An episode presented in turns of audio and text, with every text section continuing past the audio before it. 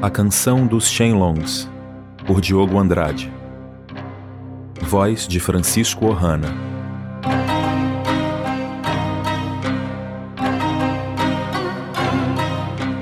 Parte 4 Irmãos em Destino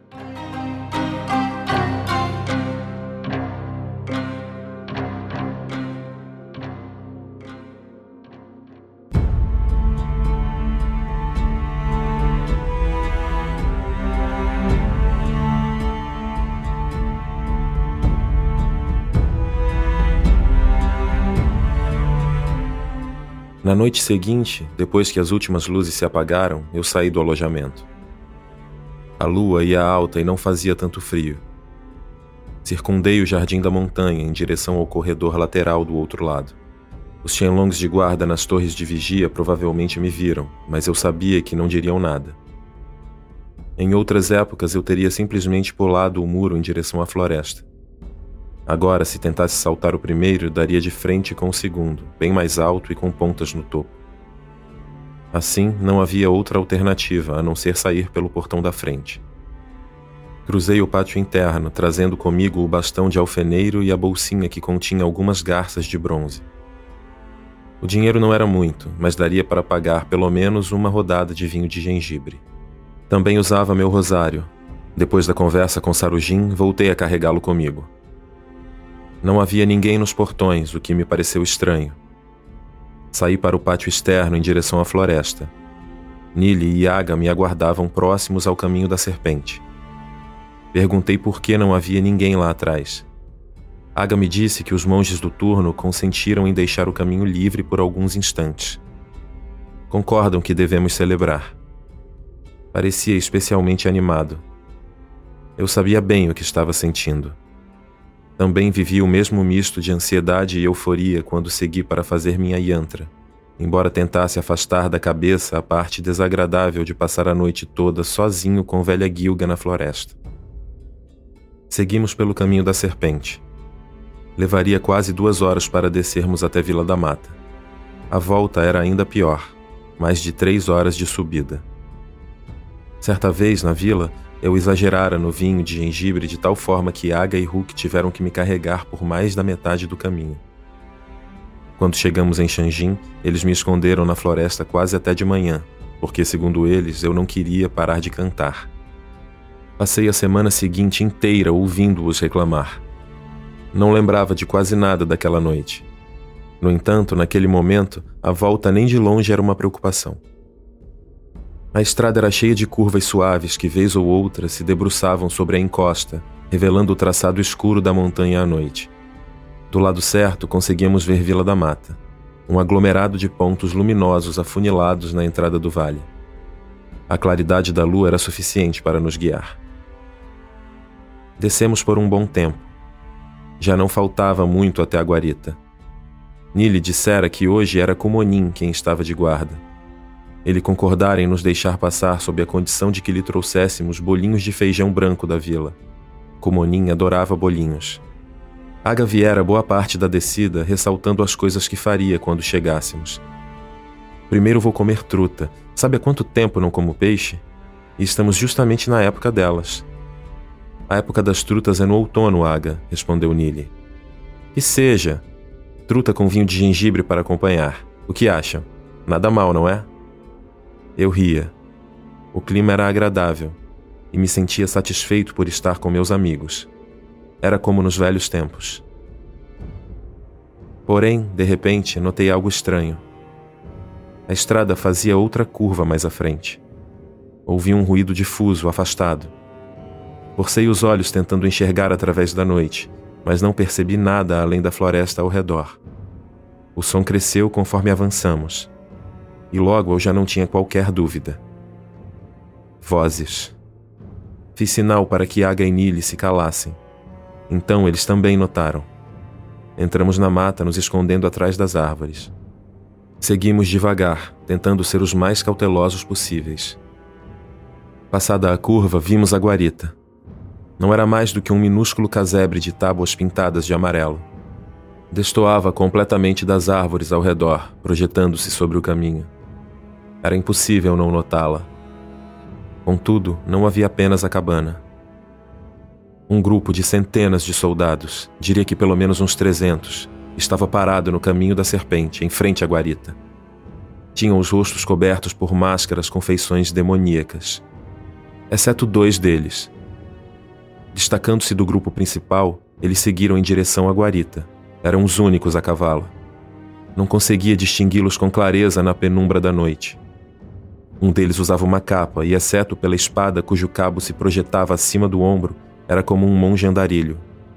O outro, uma mulher, sem dúvida, vestia uma armadura negra. O homem desceu do cavalo e chamou. Passados alguns segundos, Kumonin saiu assustado do casebre com a lanterna erguida. Concordou com a cabeça em resposta às palavras que de longe não conseguia entender. O estranho jogou o capuz para trás. A luz iluminou seu rosto no exato momento em que fez a saudação característica dos Shenlongs. Por Reiwa, é Hulk, disse Aga. Sem dúvida, era Hulk. Fiquei sem reação. Ali, parado em frente à guarita, estava meu irmão. Dezenas de questionamentos me atingiram de uma só vez. Nada daquilo fazia sentido. O desconforto revirou meu estômago e achei que fosse vomitar. Eu arquejava buscando o ar que parecia cada vez menos suficiente. Minhas pernas começaram a se mover involuntariamente. Eu só conseguia ver Hulk. Naquele momento, para mim, os soldados não passavam de um borrão. Um borrão que se fundia com a floresta recortando a figura daquele que achei que nunca mais veria. Quis correr até ele, mas Aga me conteve. São muitos, censurou. Eu não queria saber se eram muitos, isso não importava. É Hulk, ouvi as palavras saírem de minha boca. Nili me puxou de volta ao chão, fazendo sinal para que nos calássemos. Acalme-se, Mo. Respirei fundo. E olhando mais uma vez à frente, encontrei um Kumonin amedrontado que retribuía a saudação. Ele fez um gesto claro de que Hulk e os soldados deveriam voltar. Meu irmão sorriu. O monge ainda tentou fugir. Porém, Hulk puxou a espada e, saltando sobre o Shenlong, desferiu um golpe de cima para baixo. Kumonin caiu com as costas abertas em um rasgo. O Reiwa, precisamos ir até lá. É Hulk. Não podemos deixar Kumonin morrer, eu disse confuso. Buscava em Nili algum apoio, mas ele se limitou a discordar com a cabeça, fazendo sinal para que nos calássemos. Eu me encolhi em meio aos arbustos quando os soldados começaram a avançar pelo caminho da serpente. A mulher vinha à frente, montada, seus cabelos presos numa trança que caía pelas costas. Hulk, ao seu lado, era o único que não vestia o uniforme com a insígnia do escorpião bordada no peito. As máscaras dos soldados eram bestiais. Muitos traziam um macabro brilho azul no lugar dos olhos. Enquanto passavam, senti meu desconforto mudar de forma e se intensificar. Prendi a respiração, me encolhendo ainda mais. Naquele momento, eu apenas rezava para que não fôssemos descobertos. O rei, são demônios, são demônios, disse Aga depois que haviam passado. Não são demônios, retrucou Nili.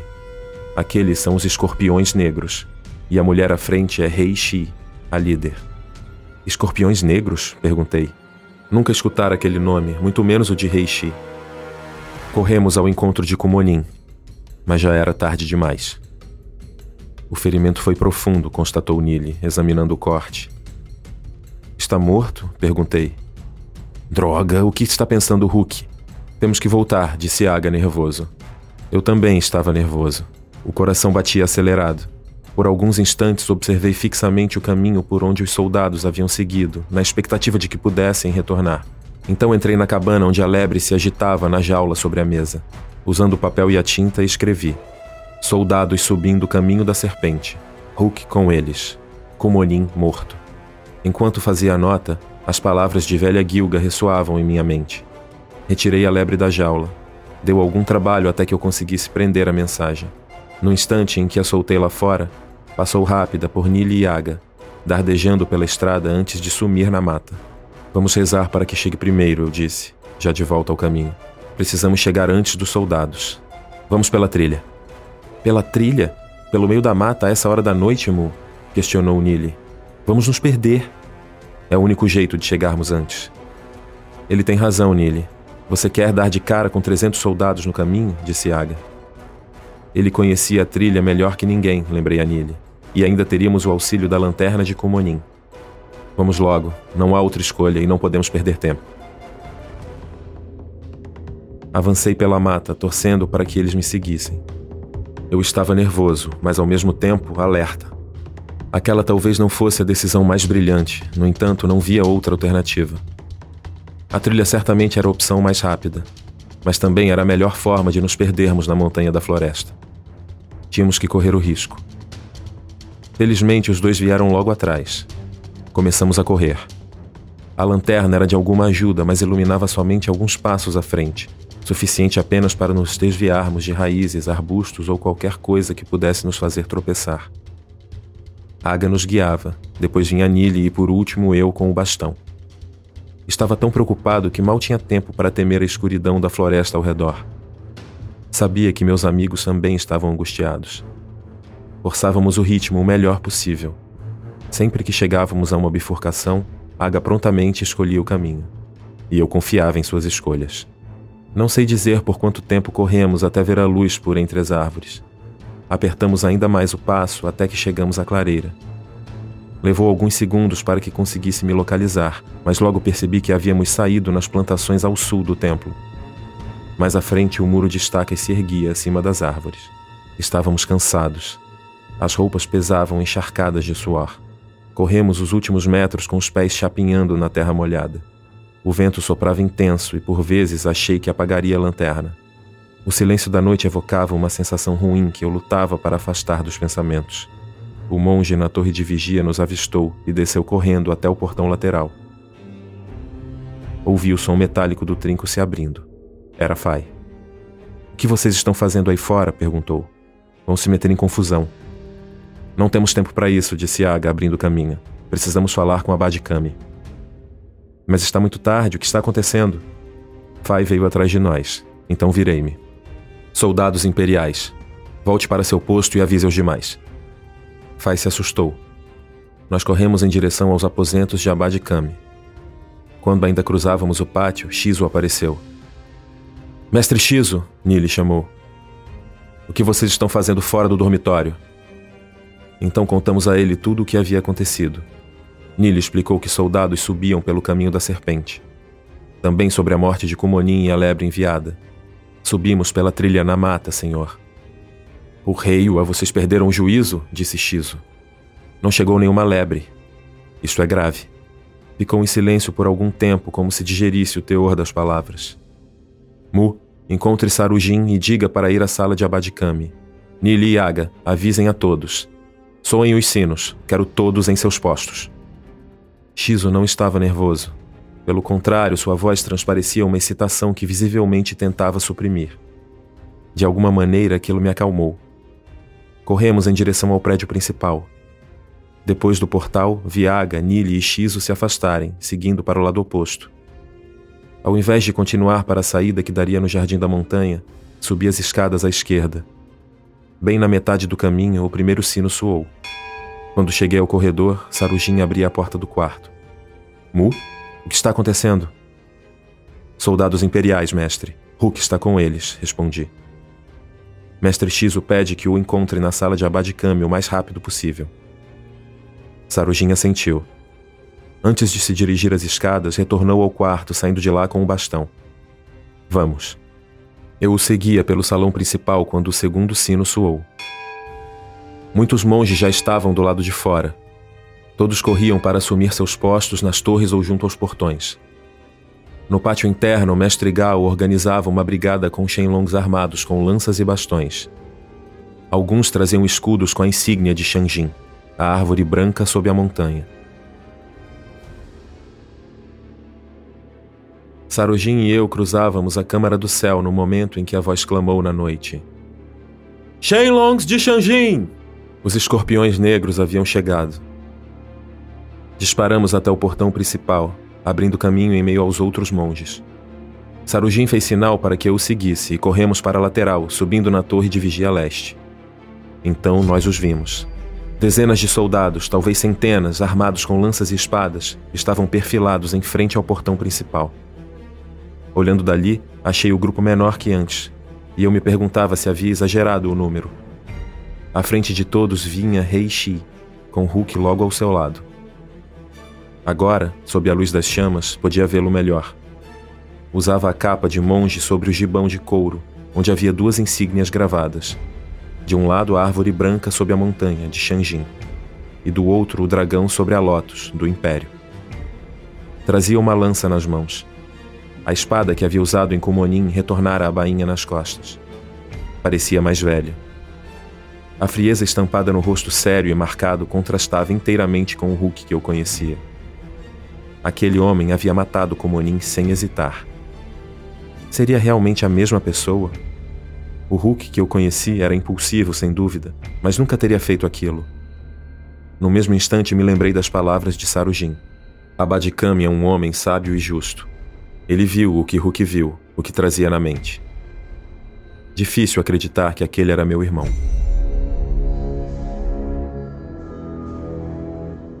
Reishi e seus escorpiões, murmurou ele ao meu lado, apertando com força os punhos sobre o bastão. Por rei Wahuk, não faça isso. Eu nunca vira Sarujin tão sério. Reishi avançou alguns passos. Hulk a acompanhou. Shenlongs de Shanjin! Bradou uma vez mais. Em nome do imperador Tensui Marumori, reclamo estas terras como propriedade do Império de Husai. A mulher se fundia à noite. Do alto do cavalo, sua armadura de escamas refletia o brilho das tochas como dezenas de olhos negros. O emblema do escorpião gravado no peito lembrava uma yantra macabra. Fez o aceno e um dos soldados se adiantou, desfraldando a flâmula com a insígnia do Império. Meus irmãos, disse Hulk. Sua voz ainda era a mesma de sempre. Hoje é o início de uma nova era. Devemos seguir em direção ao futuro, evoluir em busca de harmonia e equilíbrio. A verdade se apresenta de muitas formas, agora compreendo. Juntos tornaremos o Templo da Montanha grandioso, muito além do que qualquer um de nós já imaginou. A forma como dizia aquelas palavras revelava uma devoção e sinceridade que eu nunca antes vira nele. Todos os Shenlongs devem vir até aqui e se curvar. Devem jurar lealdade única ao grande imperador Tensui Marumori. O que aguardou. No entanto, o silêncio. Nenhum monge respondeu. Irritado, puxou as rédeas. Já ia conduzir o cavalo adiante quando o portão se abriu. Dele saíram Shizu, Abadikami e Velha Gilga. O que ele está fazendo ali? pensei. Shizu e Abadikami pararam próximos ao portão. Velha Gilga continuou em direção aos soldados. Shanjin será destruído, eu ouvi em minha mente. Grande parte dos Shenlongs já se reunia no portão. Por um instante achei que Velha Gilga fosse se render, curvar-se ao imperador. Contudo, parou entre Reishi e Hulk. O ex-Shenlong fez menção de avançar sobre ela, mas Reishi o conteve com um gesto. Então Velha Gilga disse: O que está nos céus não se curva perante a terra. O que tem vida eterna não teme a morte. Seus olhos brilhavam como chamas douradas. Reiwa e seus Tianlongs conduzem nosso caminho. O dragão de sete estrelas já está entre nós. Velha Gilga fechou os olhos e, abrindo um sorriso, saudou. Maiarte tal. Sua voz ecoou em nossas mentes. Os Shenlongs responderam de imediato com toda a força. Maiarte e tal. Reishi se mantinha impassível. Hulk, por sua vez, parecia confuso. Num ímpeto, ele avançou sobre Velha Gilga, estocando a lança no peito da anciã. Bruxa maluca! gritou. Velha Gilga foi erguida do chão pela força do golpe. A ponta da lança atravessou seu corpo pequeno, emergindo escarlate das costas. Ela segurou o cabo da arma. Hulk estacou. Naquele momento, Velha Gilga se iluminou. Como se algo fora aceso dentro dela, uma luz surgiu. Hulk largou a lança. Ainda assim, a anciã permaneceu suspensa no ar. De repente, chamas irromperam de seu corpo. Chamas que logo assumiram a forma de um carneiro feito da própria luz. O animal se ergueu ao céu como uma estrela e em seguida caiu diretamente sobre os soldados. Pressentindo o perigo, Hulk, Reishi e diversos soldados saltaram para longe, fugindo do clarão. O choque do impacto deslocou uma imensa massa de ar, derrubando todos ao redor. A torre de vigia tremeu e tivemos de nos segurar. Os soldados atingidos em cheio simplesmente desapareceram. Somente manchas escuras, como sombras, restaram no chão. No primeiro momento, todos tentavam entender o que havia acontecido. Então, um grupo de Shenlongs, liderados por Shizu, atacou. Era o início da batalha. O soldado imperial que segurava a flâmula tocou a corneta de chifre. O som grave rasgou a noite como um rugido. A Badikami recuou para dentro do templo. Um grupo de soldados comandados por Reishi rapidamente assumiu uma posição de batalha e atacou Shizu e os monges, enquanto o resto dispersava entrando na mata. Covardes assassinos! gritou Sarujin. Na confusão eu não conseguia mais ver Hulk. Reishi era rápida demais até para Shizu. O monge girava o bastão em golpes circulares, mas de alguma forma ela se desviava de todos. Os dois eram incríveis. Sabia que X usava o poder da Kaishi. Eu via a joia que brilhava vermelha presa ao bastão. Reishi, por sua vez, não tinha nenhuma pedra de Ti, mas sem dúvida utilizava sua energia interna. Era impossível realizar tudo aquilo sem a manipulação. Ela acompanhava os movimentos de Shizu sem qualquer dificuldade. Mantinha as adagas embainhadas, utilizando apenas as mãos livres e a pequena lâmina presa na ponta da trança, que empregava como chicote. Seus movimentos eram imprevisíveis. Shizu tinha dificuldade para se defender. A luta mal começara e a trança-chicote já havia lhe provocado diversos arranhões. Ao redor, soldados e monges se enfrentavam. O pátio externo se tornara um campo de batalha. Pouco a pouco, o número de corpos no chão crescia, baixas de ambos os lados. Às vezes, as máscaras dos escorpiões derrotados caíam de seus rostos.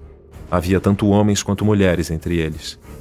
Todavia, todo o confronto girava em torno de Shizu e Reishi. Um dos soldados arremessou uma faca na direção de Shizu, ao mesmo tempo em que outro o atacou pelas costas de surpresa. Com um giro preciso, o Shenlong imobilizou o adversário mais próximo. A faca perfurou o escorpião detido na altura do estômago, que caiu gorgalejando sangue pela boca. Ao meu lado, Sarujin olhava em volta, procurando algo na escuridão da floresta. Isto é muito estranho, disse ele. Vamos, Mu, temos que voltar. Shizu pode cuidar de Reishi. Eu segui. E no instante em que me preparava para descer as escadas, ouvi as explosões. A primeira, do lado sul, veio do portão lateral por onde havíamos entrado mais cedo. Dali de cima consegui ver somente os estilhaços em chama do muro sendo arremessados contra o céu, como fogos de artifício. O rei, mas o que é isso? gritei. Nesta hora ficou claro. A outra parte dos soldados havia contornado o templo para um ataque. Eu não exagerara o número, eles haviam se dividido. Talvez todo o alarde de Reishi e Hulk fora mera distração. Pensei em Velha Gilga e seu último ato de coragem. Não poderia ter sido em vão. Sarujin mandou que eu me apressasse. Eu já estava na metade da escada quando a segunda explosão ocorreu. Com a vista encoberta pelo prédio principal, pude apenas ouvir o estrondo ainda mais alto que o primeiro. Uma fumaça escura subiu como uma mancha no ar noturno. Mais tarde soube que uma terceira explosão fora impedida por Aga e outros monges. Saltei do meio da escada, aterrissando com força no chão. Os monges no pátio interno pareciam perdidos, sem saber se ficavam para ajudar Shizu ou se corriam para ver o que havia acontecido. Percebendo a confusão, Sarujin começou a dar ordens. Designou um grupo para ajudar Shizu, pois muitos dos que haviam avançado com ele já estavam mortos, embora o número de soldados caídos fosse maior. Outros dois grupos deveriam conter os invasores, um para a explosão sul e outro para oeste. O último seguiria conosco para o prédio principal. Cruzamos o pátio interno e cada qual seguiu para seu objetivo. Acompanhei Sarujin através do portal de entrada do prédio principal. Um soldado imperial surgiu das sombras estocando com a espada. Sarujin parou o ataque com o bastão, acertando em seguida a cabeça do adversário com um golpe de cima para baixo. Um segundo soldado investiu pelas costas do monge. Saltei com a ponta do bastão em busca do pescoço do inimigo. O escorpião desviou o golpe com a lâmina e em seguida avançou, cortando de baixo para cima. Instintivamente virei meu corpo de lado e a espada passou no vazio. Aproveitei o impulso do movimento para girar em um chute que acertou o rosto do soldado. Por segurança, golpeei com o bastão a cabeça do adversário caído. Sarujin deu ordens para que parte do nosso grupo buscasse bastões e lanças para os Shenlongs desarmados. Na verdade, exceto pela brigada de Mestre Gao e alguns poucos, quase todos os monges estavam desarmados. Em nosso grupo, apenas Sarujin e eu tínhamos bastões. Embora grande parte dos monges fossem exímios combatentes de mãos livres, uma arma sempre representava uma vantagem. Ele entregou as espadas dos soldados caídos a dois monges e disse para seguirem. Na hora pensei em Shenlong Wookie, em como sua oficina ficava justamente entre os dois pontos das explosões. Os outros sabiam disso e o perigo que representava. Contudo, sabiam também que não havia mais lugar seguro em Shanjin. Nenhum deles questionou as ordens. Seguiram em direção ao Jardim da Montanha pelo portal do lado oposto. De onde estava, eu podia ver monges por todos os lados enfrentando os invasores. O grupo de Shizo havia recuado para o pátio interno. Eishi, agora com duas adagas, atacava impiedosamente. Shizu parecia bem mais cansado que ela e por um momento achei que Sarujin avançaria em auxílio, mas ele correu para a escada, dizendo para nos apressarmos. Antes de ir, ordenou aos três monges restantes em nosso grupo que ficassem ali. Deveriam impedir qualquer um que tentasse subir. Você vem comigo, Mu, disse. Chegamos ao terceiro andar, onde no final do corredor ficava a sala de Abad Kami. Nili estava na porta com uma lança em punho. Fora ele, não havia mais ninguém. Abadikami está lá dentro, disse Nili. Sarujin e eu entramos. A sala continuava a mesma de sempre, porém completamente desorganizada. Os móveis haviam sido empurrados para um canto e os livros pareciam ainda mais espalhados que antes. No lugar de costume da estante de boticário, havia uma porta aberta. Abadikami estava no centro da sala, ajoelhado. À sua frente, um círculo fora desenhado no chão com diversos símbolos e padrões.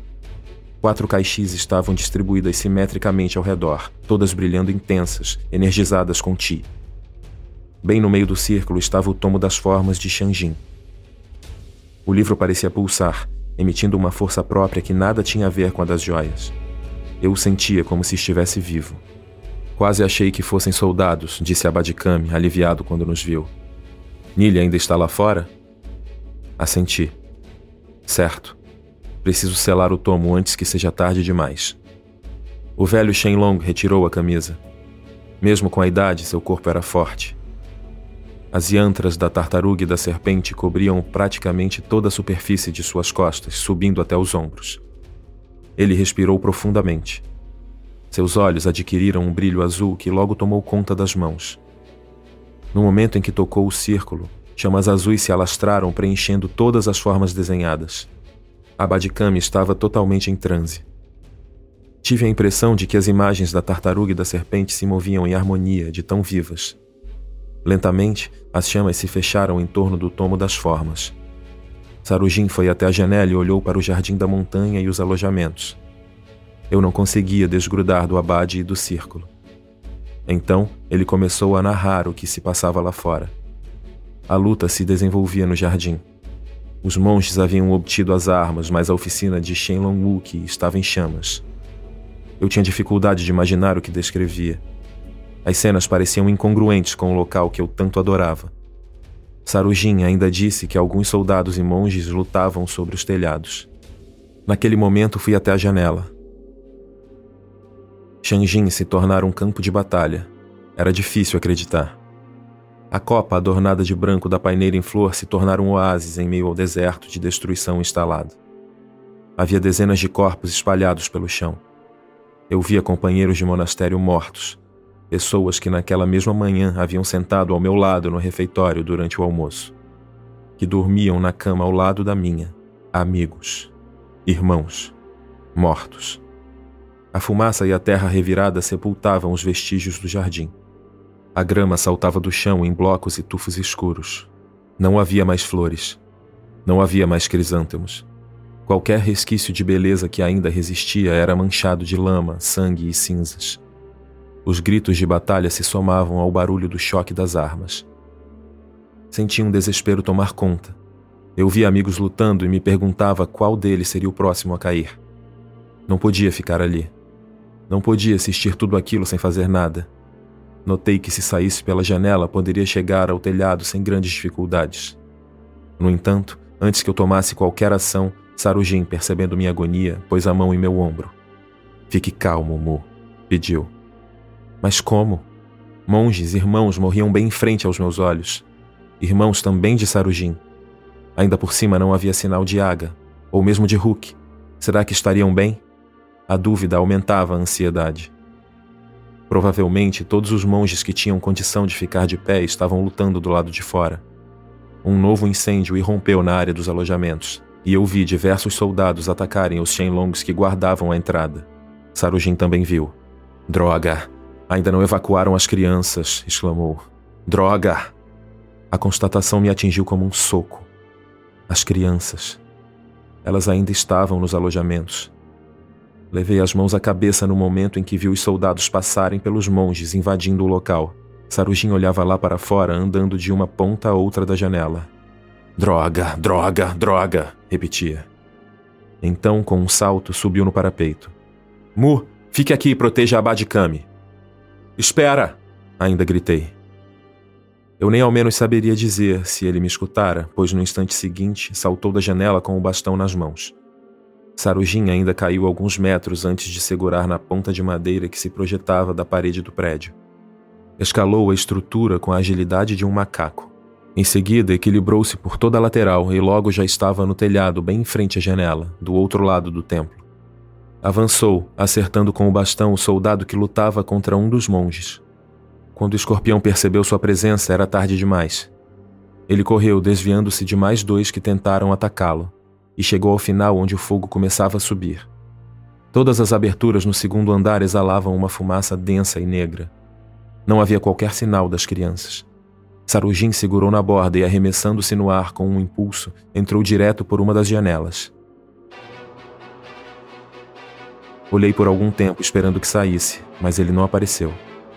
Aquilo me deixou ainda mais aflito. Minha vontade era de ir até lá, ter certeza de que todos estavam bem. Comparado aos monges, o número de soldados parecia cada vez maior, e isso, obviamente, era um terrível sinal. Ao mesmo tempo, eu não podia deixar a Badikami ali sozinho. Ele continuava em seu transe, alheio a tudo. Agora, as chamas no círculo haviam assumido uma tonalidade branca, diferente do azul de antes. Considerei aquilo um sinal de que o ritual estava próximo do fim. Muito mais por esperança que certeza. Na prática, eu não fazia a menor ideia. Abri a porta e Nili não estava mais lá. O corredor vazio contrastava com a guerra do lado de fora. Tranquei a sala, bloqueando a entrada com a estante. Aquilo nem de longe seria suficiente para conter um grupo de soldados, mas pelo menos me daria algum tempo. Eu olhava pela janela com o bastão em riste, atento a qualquer ameaça que pudesse surgir. Não fazia ideia de quanto tempo havia se passado quando o Abadicame terminou. As chamas brancas se reuniram sobre o livro que pareceu absorvê-las, como se as tivesse engolido. As caixis se apagaram. O brilho nos olhos do abade também. Ele caiu para o lado e no momento em que o amparei ainda estava lúcido, porém muito fraco. Parecia mais velho. O rito consumira grande parte de sua vitalidade. O corpo, antes firme, agora pendia frágil em meus braços. Ele moveu os lábios ressecados pedindo pela bebida sobre a mesa. A voz áspera não era mais que um sussurro. Busquei a ânfora, despejando o conteúdo na tigela ao lado. O líquido azul tinha aspecto viscoso e um cheiro que me lembrou o de terra molhada. Apoiei a Badicame contra a parede, o ajudando a ficar sentado, e ele bebeu com dificuldade. Preciso de alguns instantes para me recuperar, murmurou de olhos fechados. Proteja o tomo. Eu? Proteger o livro sagrado dos Shenlongs? Respondi. Por Reiwa, como vou fazer isso, mestre? Não houve resposta e aquilo me perturbou. Na mesma hora verifiquei seus sinais vitais. Ele ainda respirava e, embora seu pulso estivesse fraco, era claro que apenas dormia. Todavia, meu alívio foi imediatamente substituído pela preocupação de proteger o tomo. Não havia mais ninguém ali, portanto eu teria que dar um jeito. Reforcei o bloqueio da porta com a mesa e mais algumas cadeiras. Minha primeira ideia foi procurar algum lugar para esconder o livro. Porém, logo me dei conta de que, por melhor que o escondesse, mais cedo ou mais tarde os soldados imperiais o encontrariam. A melhor opção era levá-lo para longe, algum local seguro. No entanto, eu não podia deixar Abad Kami sozinho naquelas condições. A fumaça começava a entrar pela janela e em pouco tempo seria sufocante ficar ali. Espiei lá fora mais uma vez. Ainda não havia qualquer sinal de Sarujin. As chamas, cada vez maiores na oficina de Shenlong-Wuki e no alojamento, avançavam uma ao encontro da outra, como se quisessem se unir. Vasculhei o cômodo, encontrando um pano para embrulhar o tomo das formas. A princípio tive receio de encostar no livro, não irradiava mais o calor de antes e a própria pulsação do Ti diminuíra, porém ainda permanecia presente, como se abafada. Eu vira sua energia. Era bastante óbvio que o ritual de Abadikami tinha a intenção de protegê-lo, impedir que fosse violado. Assim, cobri minha mão com um pano antes de tocá-lo. E fiquei aliviado quando ela não pegou fogo. Em seguida, joguei o tomo e as caixis dentro da bolsa, que também havia encontrado. Pendurei-a no ombro de forma que tudo ficasse firme, próximo à cintura. Ali parado, sem saber ao certo o que fazer, considerei carregar o abade para fora. Mas para onde o levaria? De repente, a barreira de móveis começou a sacudir. A força das pancadas vindas do outro lado deixava claro. Alguém arremessava o corpo contra a porta. Procurei no entorno alguma alternativa, mas sem sucesso. Fui outra vez até a janela. Nenhum sinal de Sarujin. Por um breve instante as pancadas cessaram, mas simplesmente para reiniciarem ainda mais fortes. As dobradiças começavam a se empenar enquanto pregos de ferro se erguiam de seus furos na madeira. A barreira improvisada não aguentaria muito tempo. Recoloquei rapidamente as cadeiras que haviam caído, sentindo minha respiração crescer intensa. Olhei pela última vez para o alojamento e finalmente vi Sarujin. Com a ajuda de outro Shenlong, ele retirava as crianças do prédio, seguindo para a saída nos fundos do templo. Ele olhou para mim de longe, notei. Na verdade, eu não sabia o porquê da minha expectativa, pois ainda que Sarujin tivesse me visto, ele estava ocupado demais levando as crianças para fora de Shanjin. Não poderia me ajudar. Ouvi um estalo vindo da porta e sabia que ela começara a rachar. Só havia uma maneira: levar a Bad